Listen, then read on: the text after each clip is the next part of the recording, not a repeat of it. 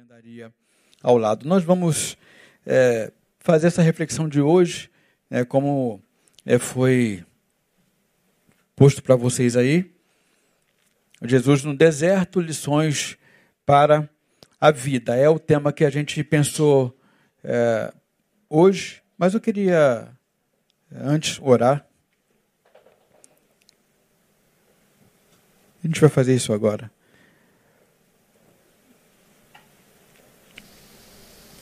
Senhor, tu sabes todas as coisas. Estou aqui conduzindo esses momentos, mas tu é quem sabes como se encontra o coração de cada pessoa que está é, ligada com a gente aqui. Te peço, Pai, em nome de Jesus, que tu possa trabalhar no coração de cada um de cada uma e que tu possas tornar este coração terra fértil para a tua palavra. Que essa palavra possa ajudar na caminhada, que essa palavra possa é, impulsionar os meus irmãos, que seja uma palavra de reflexão para uma mudança de vida, que haja metanoia de verdade na vida de cada um deles. Eu te peço em nome de Jesus. Amém. Nós vamos pensar Jesus no deserto. E é, essa passagem ela se encontra basicamente é, em três dos livros é, dos evangelhos, que, que é Mateus, Marcos e Lucas.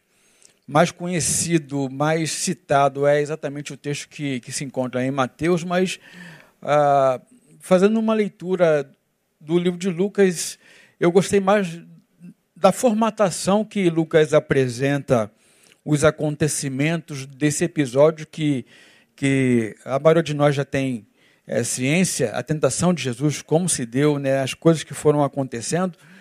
Mas antes de a gente entrar propriamente aqui nas instâncias que isso aconteceu e depois as lições né, que a gente pode tirar, vale a pena dizer que o deserto na vida de Jesus é, dessa vez aqui, onde a gente vai estar citando em Lucas capítulo 4, de 1 a 13, é, é, é exatamente é, apenas o princípio de uma caminhada.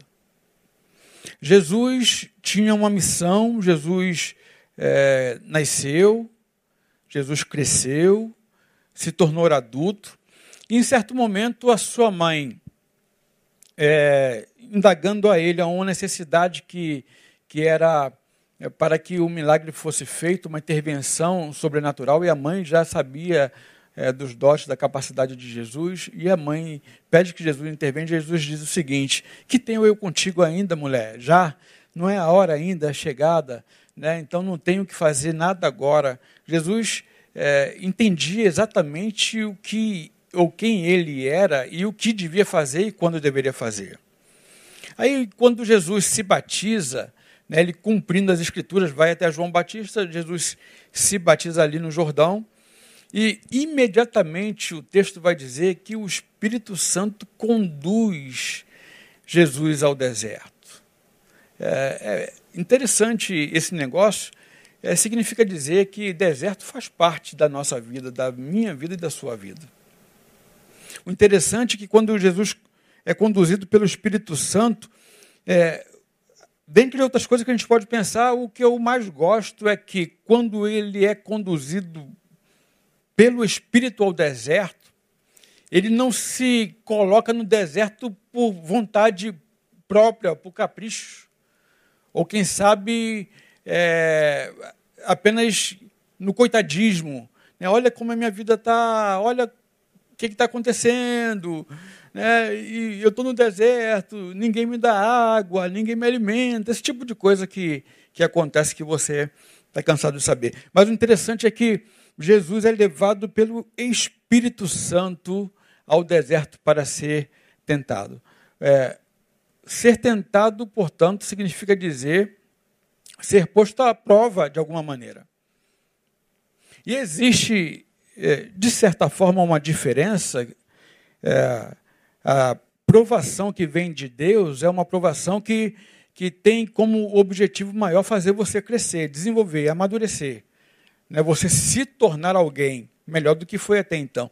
E a tentação não, a tentação de fato é para minar você. É para derrubar você. É para fazer você cair. E uma vez caído, o diabo ainda tenta é, cirandar. Como ele disse lá no episódio de, de é, Jesus disse para Pedro, Satanás pediu para cirandar.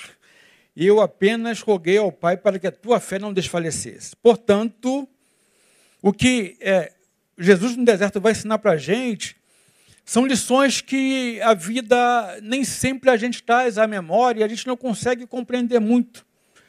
Muitas vezes a gente se lamuria porque está vivendo alguns momentos e agora é, são momentos dos quais naturalmente faz parte da vida de qualquer pessoa. Jesus, portanto, em toda a sua vida, em todo o seu ministério, quando ele ministrava a palavra, quando ele encontrava com alguém, quando ele ministrava um milagre, quando ele é, é, alcançava, quando ele salvava, quando ele curava, porque nem sempre curava, salvava.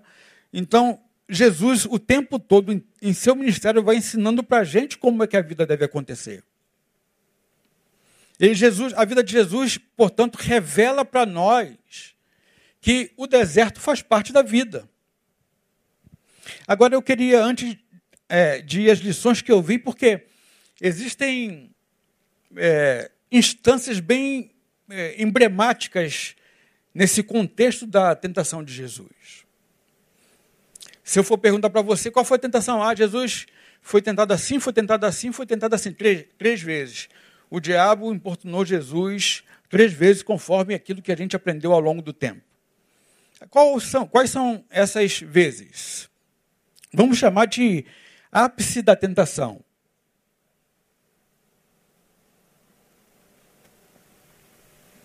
E vocês vão entender por que eu estou chamando de ápice da tentação.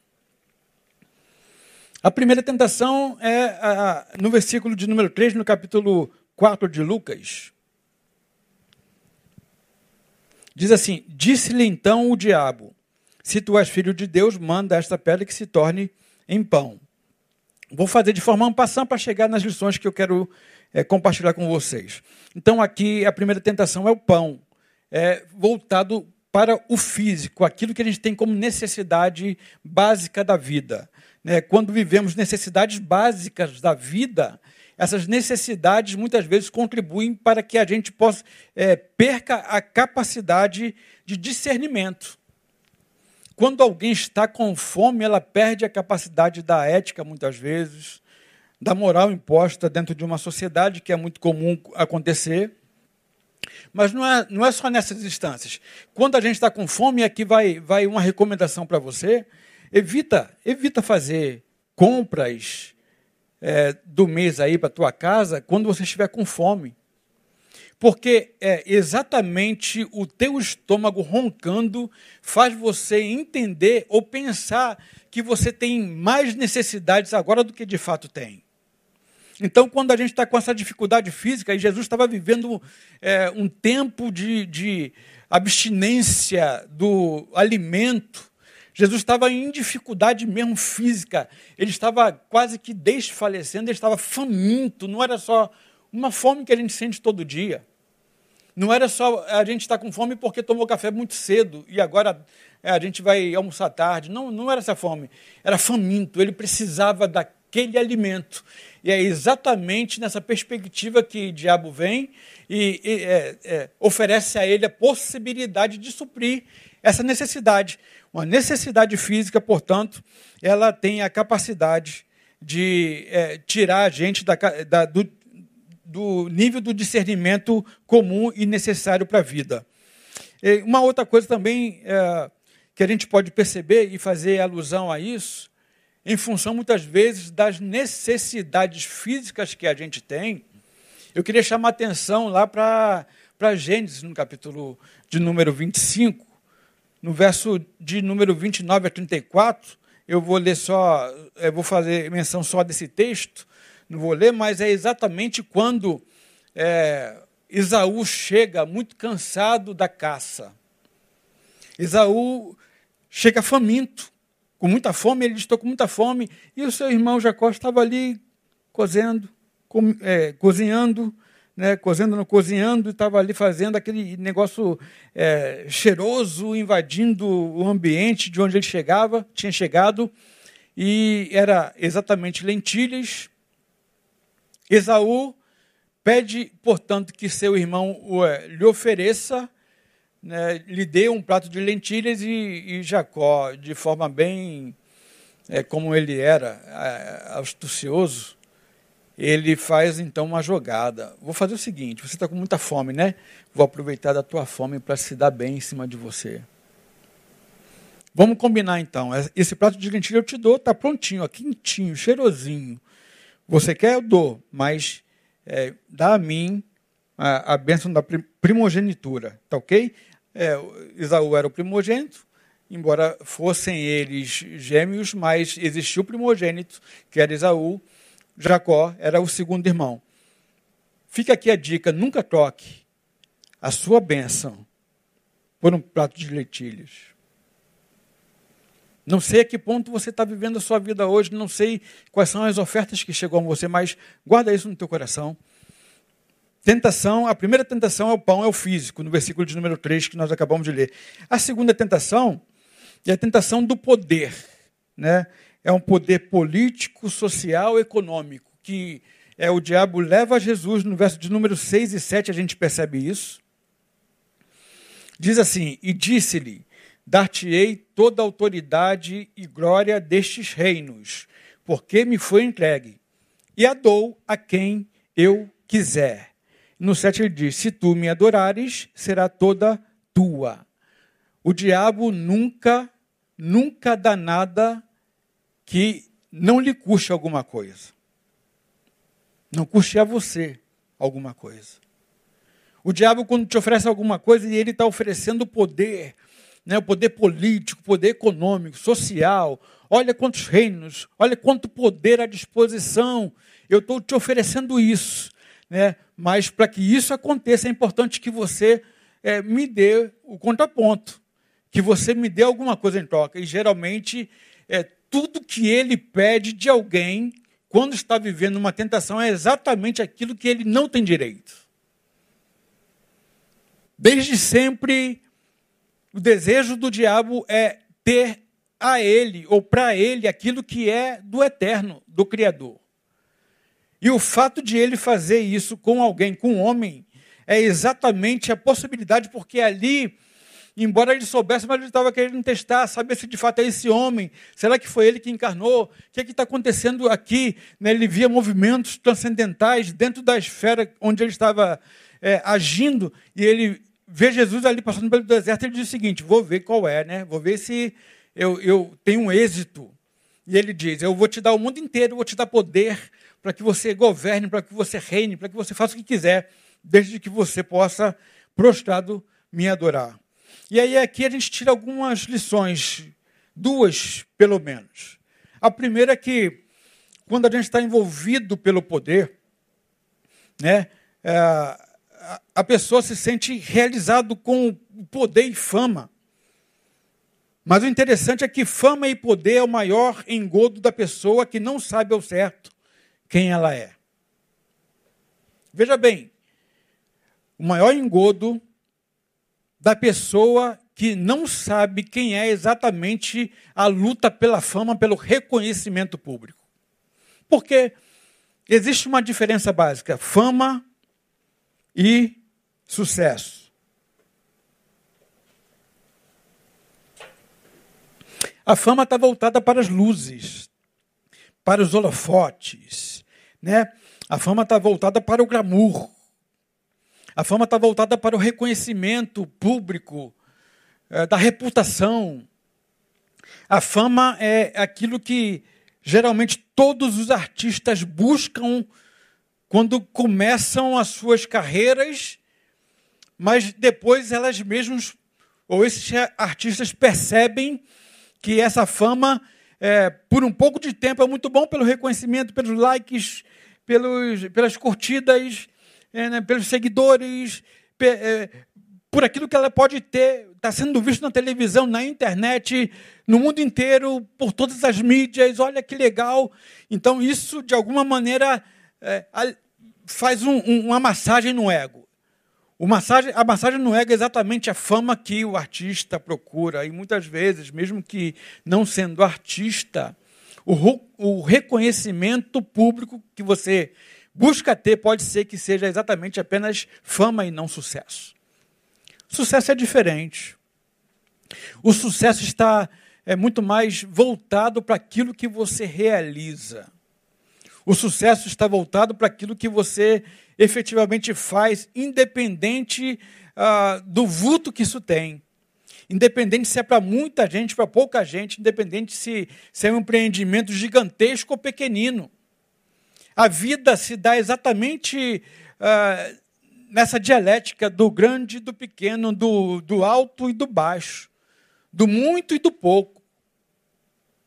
E quando a gente não consegue perceber que tudo que se está procurando, se é fama, cuidado. Cuidado para que você não seja engodado. Porque o diabo sempre oferece o que você acha que merece. No pão, o diabo sempre oferece o que você acha que precisa. Ele pensa que sabe o que você precisa por aquilo que ele vê em você. Nesse segundo, nessa segunda tentação aí do poder, o diabo sempre oferece o que você acha que merece. E a terceira tentação, que é a sedução, ela é no campo espiritual.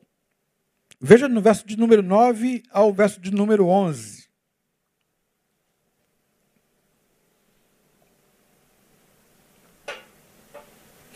O texto diz assim: Então levou a Jerusalém e o colocou sobre o pináculo do templo e lhe disse: Se tu és filho de Deus, lança-te daqui, porque está escrito: Aos seus anjos ordenará a teu respeito que te guardem.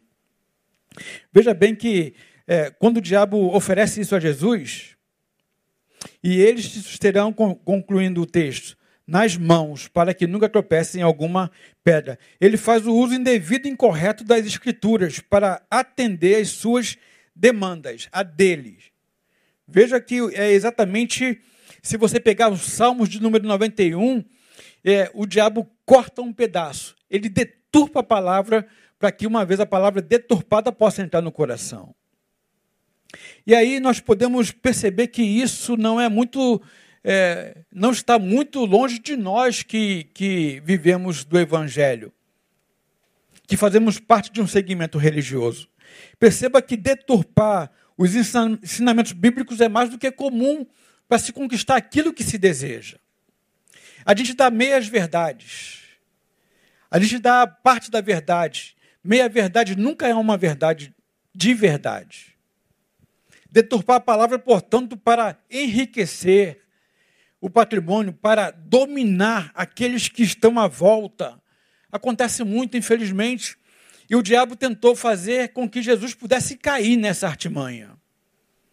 Jesus não caiu, mas há muitas pessoas que vão caindo na artimanha de dominar pelo engodo. Inclusive, não é pouco comum eu atender, às vezes, casais que é, algumas das reclamações é exatamente o uso das escrituras para conseguir o que se quer do cônjuge. A gente começa a oprimir o cônjuge por aquilo que a gente acha que ele deve fazer e a gente vai usando as escrituras. A gente vai jogando as escrituras em cima, dizendo: olha aqui que está escrito, mas a gente não consegue perceber quando faz isso, que existe um contexto muito maior. E aí é exatamente o que Jesus é, passou com Satanás. É, Satanás é, cortou o contexto, ele partiu o texto, ele se tentou se beneficiar de um texto bíblico para usurpar de Jesus exatamente aquilo que Jesus tinha ou que para onde iria a partir dali do ministério dele. É, o, o diabo, nesse caso, então, entra na tua vibe para te desviar do caminho da vida. Veja bem que Jesus estava no caminho, e no caminho do ministério dele tinha um deserto é, no caminho. Tinha um deserto à frente. Existia um deserto no caminho de Jesus para cumprimento do ministério. Jesus era, portanto, alguém que conhecia o Pai. Ele entendia as verdades do Pai. Mas o diabo ainda assim tenta é, é, entrar na vibe de Jesus. Ah, você é crente? Ah, tá bom. Então veja bem o que diz as Escrituras. Ele tenta convencer você para que uma vez você, é, de maneira equivocada, possa é, tomar decisões equivocadas na vida. Terceira tentação. É exatamente a tentação da sedução espiritual. Primeira tentação, a sedução é, do, do pão do físico. A segunda, do poder. Política, socioeconômica, direito, fama, que é diferente de sucesso. E a terceira tentação é a sedução exatamente espiritual do poder, do estar num patamar diferenciado, num patamar de glória, num patamar de, de altura, né, do pedestal. Cuidado, cuidado com aquilo que a gente pode aprender com esse texto. Muito bem, feito esse preâmbulo das tentações, eu queria é, ver algumas outras coisas que a gente muitas vezes não consegue perceber.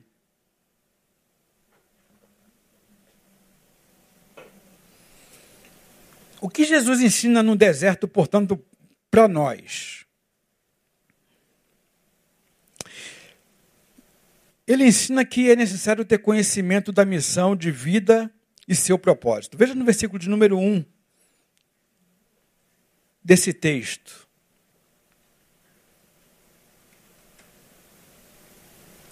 Jesus, pois, cheio do Espírito Santo. Jesus estava cheio do Espírito Santo. Ele não foi levado ao deserto apenas é, por um bel prazer do Espírito Santo, mas ele estava cheio, ele estava repleto. Isso aí vai fazer muita diferença ao longo de todo o texto, de todo o contexto que a gente está é, falando. Voltou do Jordão e era levado pelo Espírito no deserto. Jesus ensina, portanto, que é necessário ter conhecimento da missão de vida e seu propósito. Veja bem, estamos quase, quase entrando em 2021. E é, quando a gente chega nesse tempo, é um tempo de muita reflexão, é verdade, de, de muita tristeza. Parece que, que é, as pessoas ficam um pouco mais é, depressivas, né? porque é, lembram de alguma coisa ou de alguém que, que se perdeu, que não está mais. Né? Natal tem esse poder de, de deixar o coração mais, mais contrito, mais apertado né, o sentimento de depressão vai batendo na porta, mas muitas vezes essa depressão é exatamente porque é, tudo aquilo que a gente planeja fazer na vida não conseguimos concluir em função de equívocos cometidos. O que, portanto, eu aprendo nesse verso de número um é que é importante, assim como Jesus fez, se distanciar das muitas vozes, muitas vozes equivocadas, vozes que vão deturpando o seu caráter, deturpando a sua persona. Vozes que vão dizendo para você se você é ou não é capaz de realizar, se você é ou não é alguém que tem valor, se você é ou não é alguém que tem condições, que você é ou não é alguém que, que pode ser, pode se tornar. É importante você se distanciar das vozes para mergulhar em si mesmo. Foi isso que Jesus fez. Jesus mergulhou em si mesmo naquele tempo do deserto exatamente porque ele precisava estar com ele mesmo. Ele precisava entender qual era a missão que estava diante dele. Ele precisava entender o que ele precisava desenvolver na vida. O que era para ser feito, e não somente o que era para ser feito. Porque muitas vezes a gente chega à conclusão do que é necessário ser feito. Mas o que Jesus tenta entender e entende ali no deserto é exatamente que não basta apenas entender a missão. É importante também entender como cumprir a missão. Esse é o propósito. Então a gente aprende que uh, a vida nos oferece essas oportunidades. Oportunidades que é o deserto. Deserto que quando a gente vai com o Espírito Santo, a gente está seguro, por mais doloroso que seja, por mais falta que tenha, falta de coisas que tenha. O que não pode faltar é a, a saciedade da nossa alma. E o Espírito Santo está exatamente para fazer isso. Perceba que é, os familiares de Jesus não criam nele, não criam na missão dele. Imagina Jesus crescendo, mesmo entendendo que ele tinha uma missão própria. Veja que com 12 anos ele está junto aos doutores e a mãe dele vai indagar e ele diz: Eu estou aqui cuidando das coisas do meu pai. Jesus, desde muito cedo, sabia exatamente qual era a missão de vida dele. Mas Jesus não deu ouvido aos familiares. E às vezes essas muitas vozes não acontecem só do lado de fora. Não acontece só na competitividade lá no teu serviço, nas questões profissionais. Não acontece só é, nas questões de, de concurso público. Muitas vezes, infelizmente, o que eu percebo, porque Jesus passou por isso também, é que os familiares de Jesus eram vozes contrárias. Quando Jesus é levado para o deserto, portanto, Jesus está se colocando numa condição de, embora eu não tenha muita gente à minha volta, ainda assim eu estou talvez com quem de fato eu devo estar. Porque com essa pessoa eu posso desenvolver uma relação muito mais afetuosa, muito mais verdadeira, muito mais intensa. E essa pessoa, nada mais, nada menos, era ele mesmo. Às vezes você ama tanto alguém que você é capaz de dizer que ama mais esse alguém do que a si mesmo. O que Jesus está dizendo é o seguinte: preciso entender e para que eu entenda a missão da minha vida, é importante que eu entenda também o propósito. E aí, 2021, como eu falei, está chegando. Eu não sei, porque em função da pandemia, a gente está meio que. Muitos de nós, na verdade, meio, meio desbaratinados. Meio sem fazer nenhuma perspectiva da vida. A vida continua. O que Portanto, eu e você devemos aprender é que existe sempre algum caminho que a gente pode trilhar para alcançar aquilo que a gente deseja e precisa alcançar. É para o que você nasceu. É você entender para o que você nasceu. A diferença é que você pode promover uma vez sendo alguém que se ama, que se respeita, que se valoriza, a despeito daquilo que dizem de você, você pode se amar. Ninguém dá nada que não tenha para ser dado. E o que a palavra ensina para nós é que a gente tem que amar ao próximo como a nós mesmos. Entenda, portanto, que para os desafios do ciclo que se inicia para você, como iniciou para Jesus lá no deserto, era uma missão nova que Jesus tinha, era necessário, portanto, preparação adequada. Então vamos lá. Primeiro você entende que você tem uma missão, ok? Qual é a missão que você tem daqui por diante? Qual é a missão a ser desenvolvida em 2021?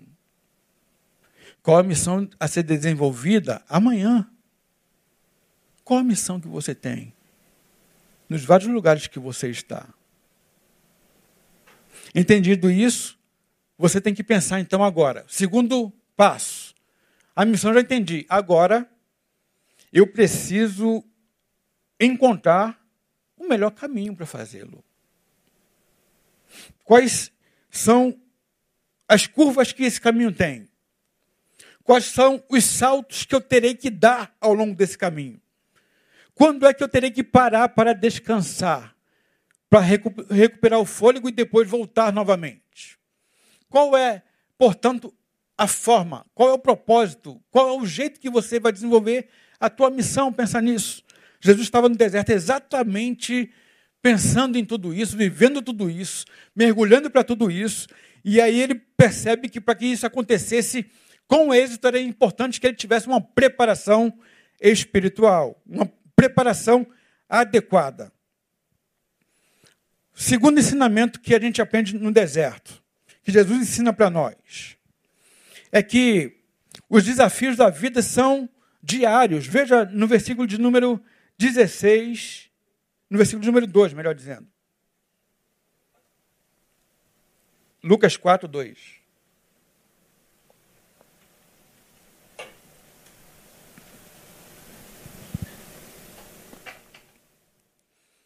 Durante 40 dias, sendo tentado pelo diabo, e naqueles dias não comeu coisa alguma, e terminados eles teve fome. Olha que interessante, que coisa sutil que a gente pode perceber nesse verso. É que numa das narrativas da tentação de Jesus,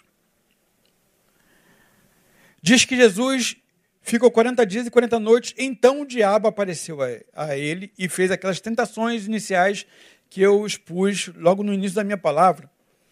Mas o, o que a gente vê no verso 2, põe de novo, Pedro, por favor. É, durante 40 dias, sendo tentado pelo diabo. E depois, o diabo faz aquelas propostas que a gente já viu. O que, é que esse texto diz para mim? Que existem é, obstáculos muito grandes na vida.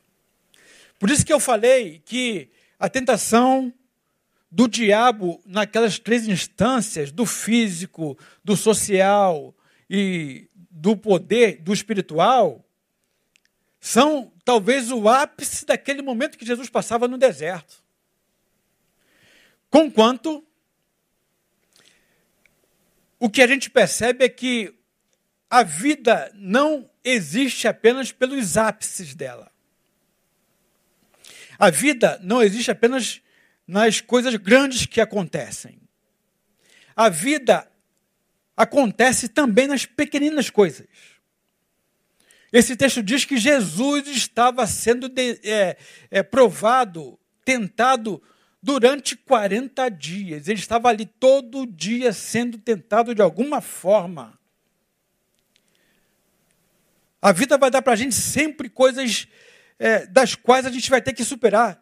Portanto, antes de ficar se lamuriando com as dificuldades, com os problemas que você tem,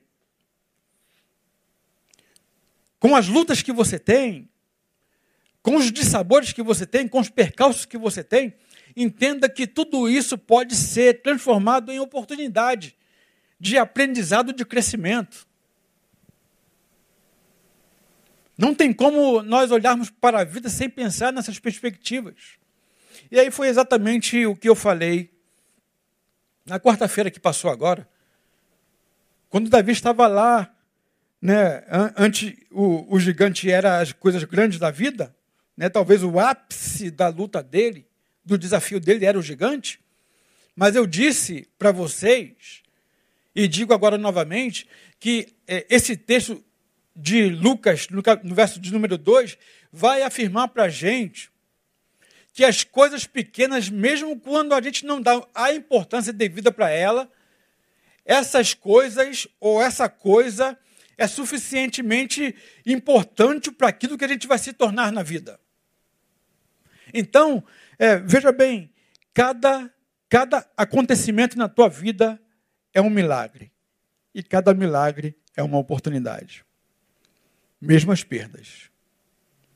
Aquilo que hoje parece ser perda para você, pode estar forjando você para um desafio muito maior que a vida lhe trará, e você, porque foi forjado e entendeu a oportunidade, você aproveitou e você cresceu. Está pronto para tomar posse da bênção. É assim que acontece na vida. Portanto, Jesus ensina para nós que os desafios da vida são diários. Não são nos encontros, grandes encontros. Não é dominicalmente. Não é na quarta-feira.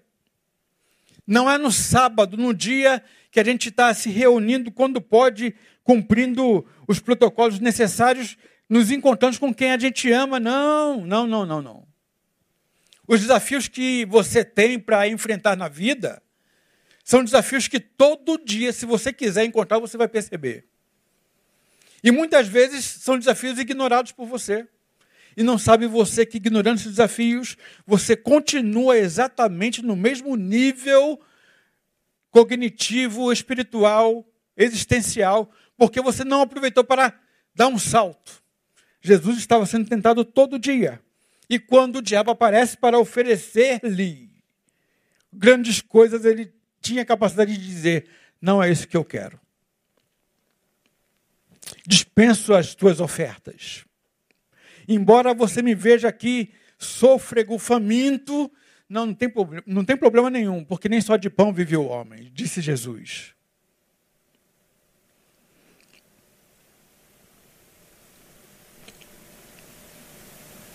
O outro ensinamento e o último ensinamento que Jesus nos traz na experiência dele no deserto é que a intimidade com Deus é fundamental para qualquer qualquer resultado que a gente vai é, obter. Veja no verso 4, 8 e 12.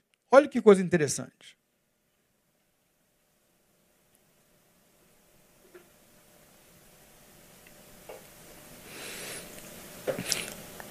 É por isso que eu escolhi Lucas capítulo 4 e não Mateus, que talvez seja o mais conhecido. Quando a gente fala de, de tentação no deserto, vem à cabeça Mateus 4. Mas Lucas 4 eu, eu gostei mais por causa disso aqui. Ó. A sequência de como aconteceu é, essa experiência de Jesus. Mateus 4, é, essa última tentação, ela está voltada, é, ela está mais precisamente na, na segunda tentação, mas eu, eu gosto de Lucas porque é a terceira. E olha só, no verso que, que, que a gente está despontando aí, está destacando no, no, no teu vídeo. Jesus, porém, lhe respondeu: Está escrito, nem só de pão viverá o homem. Olha o oito. Respondeu-lhe Jesus: Está escrito: Ao Senhor teu Deus adorarás, e só a ele servirás. E o 12. Respondeu-lhe Jesus: Dito está, não tentarás o Senhor teu Deus. O que a gente percebe é que é, o diabo foi oferecendo coisas, ele foi oferecendo banalidades, ele foi oferecendo aquilo que é fútil, passageiro, mas Jesus trouxe à tona em todas as vezes, por todas as vezes que ele foi indagado, abordado, Jesus traz à tona a palavra de Deus. Entende que o que Jesus ensina para nós, portanto, é que essa intimidade com Deus não é uma, uma intimidade que é no estalar do dedo. Intimidade com Deus não é no faz de conta. Não é a gente viver a vida como quer, o tempo todo fazer o que se quer, e no tempo que se sente necessidade de dizer, Senhor, tem misericórdia de mim. É, ele vai ter, mas vai ter misericórdia, você poderia ter muito mais dele. Eu gosto desse texto aqui de Lucas porque é, me, me diz o seguinte: que o diabo foi oferecendo o que ele tinha para oferecer. E por último, não se contentando, não tendo êxito na tentação a Jesus, o diabo faz uso de parte do texto bíblico. Entenda que ele é vencido exatamente por causa daquilo que Jesus estava encharcado. Jesus estava cheio de Deus, encharcado pela graça, transbordante da palavra. Entenda que estar transbordante da palavra, portanto, é um desafio que você deve é, cultivar na sua vida fazer uso da palavra de Deus no tempo oportuno das adversidades da vida, você só conseguirá fazê-lo se você tiver de fato essa palavra dentro de você. Porque a gente sabe muito bem que a boca fala do que o coração está cheio. O próprio Jesus disse isso. Qual é a fala que você tem mediante a todos os problemas que você vive? Qual é o tipo de palavra que você profere, que você é, libera para aqueles que estão ao teu redor? Qual é o tipo de palavra que sai da tua boca quando você está em família, está entre amigos, está é, entre os profissionais que, que dividem com você aquele espaço? Qual é o tipo de palavra que sai quando você está em ministério? Qual é o tipo de palavra que sai da tua boca quando você está sozinho diante de um grande desafio? Pois é. é exatamente aquilo que você tem dentro do teu coração que vai revelar exatamente o que você é. Porque tempos de adversidade, eles têm a capacidade de revelar exatamente o nosso conteúdo. No tempo da adversidade, a única coisa que sai de dentro de nós, que pulula de nós, que se manifesta é exatamente aquilo que a gente foi conquistando, acumulando, guardando, para no tempo oportuno colocar em prática. Jesus, portanto, me ensina que a única forma de a gente superar os desafios da vida é exatamente quando a gente estiver repleto, transbordante da graça, do conhecimento, intimidade com Deus. Portanto, irmão, irmã, se você está vivendo no deserto da vida, entenda que a gente pode aprender algumas coisas das quais a gente acabou de falar aqui. A gente tem que entender que é necessário ter conhecimento da missão. Então, ah, o desafio que a gente vai ter é exatamente aquilo que a vida está tá te dando. E se a vida está te dando é porque você tem capacidade para resolvê-lo. Não somente entender qual é a missão da vida, mas também entender qual é o propósito que você tem na vida. Qual é o caminho que você vai escolher para, para percorrer, para é, concluir essa missão que você tem. É você ter preparação adequada para o tempo adequado. É você saber quem é você nessa missão. Quem é você nesta vida, mesmo que tudo possa desmoronar ao seu lado, mesmo quando, quando todos te abandonem, ainda assim você vai dizer: como disse Jó para a esposa: Louca és tu, mulher. Como que eu vou abandonar o Deus eterno Criador? Sem Ele nada sou. Vim nu e voltarei nu para a terra, mas dele eu não abro mão. De repente você está abrindo mão do eterno, do Criador, por tão pouca coisa. Aprendemos que os desafios da vida são diários. Portanto, não é só aquilo que é muito grande que você vai ter que enfrentar, não é uma causa na justiça que você vai ter que ir lá se apresentar diante do juiz, mas é aquilo que você vai vivendo no dia a dia. O desafio de acordar bem. O desafio de acordar e dar um sorriso e falar: glória a Deus, este é o dia que o Senhor me fez. Cansado, abatido, tendo perdido alguma coisa, mas mesmo assim glorificando a Deus. É o modus vivendi que você vai apresentando ao longo da tua existência. A gente aprende, portanto, que tudo isso só é possível quando a gente tem intimidade com Deus. O diabo fez menção apenas numa tentação de meia verdade. Jesus, em todas as tentações, disse: está escrito, está escrito, está escrito, está escrito, está escrito. Portanto, a pergunta que eu faço, encerrando a minha reflexão nessa manhã: o quanto você conhece de Deus? Quando você olha para você e você se vê no deserto da vida,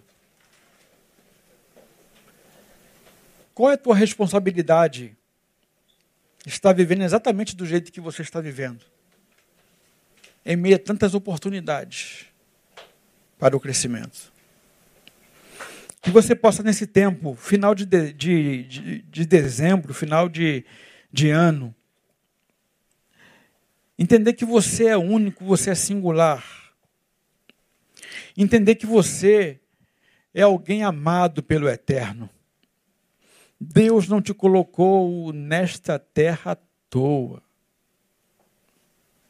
Portanto, você entender que você é importante onde você está inserido, desde que faça exatamente o que deve ser feito, é o que vai fazer diferença na tua vida. Final de ano chegando, de repente você está aí novamente. Claro, houve a pandemia, né? Pegou todo mundo de surpresa e muito do que a gente não pôde realizar é em função da pandemia, mas existem muitas outras coisas que você deixou de realizar porque as tuas atitudes não foram as atitudes melhores possíveis no tempo da adversidade, no tempo do deserto. Portanto, que você possa aproveitar esse pouco tempo do ciclo 2020. Que você possa refletir sobre a tua vida. Que você possa iniciar, como Jesus iniciou o seu ministério, indo para o deserto, mas sabendo exatamente o que se queria. Que Deus possa te abençoar. Assim como foi com Jesus em todo o tempo, porque o Espírito o levou. Que Ele seja com você também, que você possa se tornar. O desafio nosso, meu, é me tornar Denilson. O teu desafio é se tornar. Se tornar quem você é. Jesus estava exatamente tomando posse de tudo isso ali. Porque foi exatamente ali que tudo iniciou, que culminou na cruz do Calvário, ou melhor dizendo, no, no túmulo vazio. O túmulo está vazio, sabe por quê? Porque Jesus entendeu a sua missão e cumpriu com sabedoria e inteligência. Que você entenda a sua missão e que seja ela cumprida com autoridade, com coragem, com verdade, em nome de Jesus. Amém?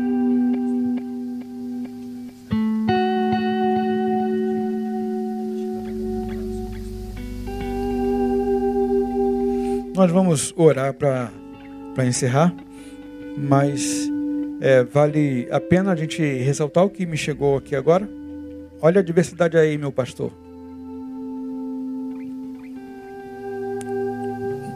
O Senhor é contigo em nome de Jesus. O Neil acabou de informar aqui né, que o teste dele positivou Portanto, ele está ele tá com Covid e logo mais ele vai dar uma palavrinha é, mais detalhada sobre isso, mas só para que vocês estejam cientes já e, e desde já intensifiquem as orações. Né? Graças a Deus ele está passando bem, já tem quase sete dias e está passando daquele jeito ali. E que seja assim até o, o último dia nesse é, processo de Covid. Né? Existe um tempo, um ciclo e, e que ele possa passar bem esse ciclo. Desertos da vida acontece assim, do nada. Alcança. Mas o mais importante não é, é fixar-se no deserto, mas é no Deus que está contigo no deserto. Que Deus te abençoe. Vamos orar. Senhor, muito obrigado por tua palavra. Por aquilo que a gente pôde aprender nesta manhã. Nós entendemos que ela não volta vazia porque é o próprio Espírito quem a conduz e aplica no coração. Sim, Deus, deserto faz parte da vida. Muitas vezes o deserto faz chorar, traz sofrimento, traz dor, traz falta. Assim como aconteceu com Jesus. Mas o deserto também nos aproxima do Senhor nos faz ver quem nós somos e entendermos que sem o Senhor nada somos. Apenas alguém que anda. Sim, Deus, que cada irmão, cada irmã que foi alcançado por essa palavra possa entender qual é a missão de vida que ela tem. Possa entender que é, é necessário um propósito, uma forma de cumprimento. E para que cumpra com garbo com qualidade é importante estar bem preparado. E o deserto forja-nos, ó Deus, em alguém que se torna melhor. Alguém que não está preso a vozes paralelas. Alguém que não está preso àquilo que dizem de nós. Porque, a bem da verdade, não importa o que dizem de nós. O que importa é o que o Senhor diz de nós. E tu dizes, ó Deus, que nós somos mais do que vencedores. Portanto, abençoa cada irmão meu que foi alcançado por essa palavra. Em especial, Senhor, nós queremos colocar a vida do nosso pastor em tuas mãos. Te louvamos porque, embora tendo postado é, testado positivo, nós entendemos que ele tem reagido bem, que seja assim. Que ele seja guardado por tua mão, que ele seja fortalecido por ti, que a imunidade, dele esteja guardada no Senhor. Sim, Deus, com a tua mão de poder, que possas derramar o bálsamo de refrigério e tudo aquilo que ele precisa para passar por esse deserto. De igual maneira com todos os meus irmãos que foram infectados pela Covid, que ainda se encontram infectados. Deus tem misericórdia do teu povo. Tem misericórdia do Rio de Janeiro. Tem misericórdia do Brasil. Tem misericórdia do mundo, ó Deus. Porque é, nós não conseguimos entender porque somos limitados. Mas o Senhor vê todas as coisas e sabe de todas as coisas. Portanto, a nossa esperança é o Senhor. Quando tu ages, ninguém pode impedir. Portanto, Pai, que nós estejamos guardados em tuas mãos. Ninguém pode te tirar daí, Senhor. Nos ajude na caminhada. Nos abençoe, nos dê um dia muito, muito, muito alegre na tua presença. Seja assim, Pai. Nós oramos e fazemos em nome de Jesus. Amém e amém. Deus abençoe. Até logo mais, se Deus quiser.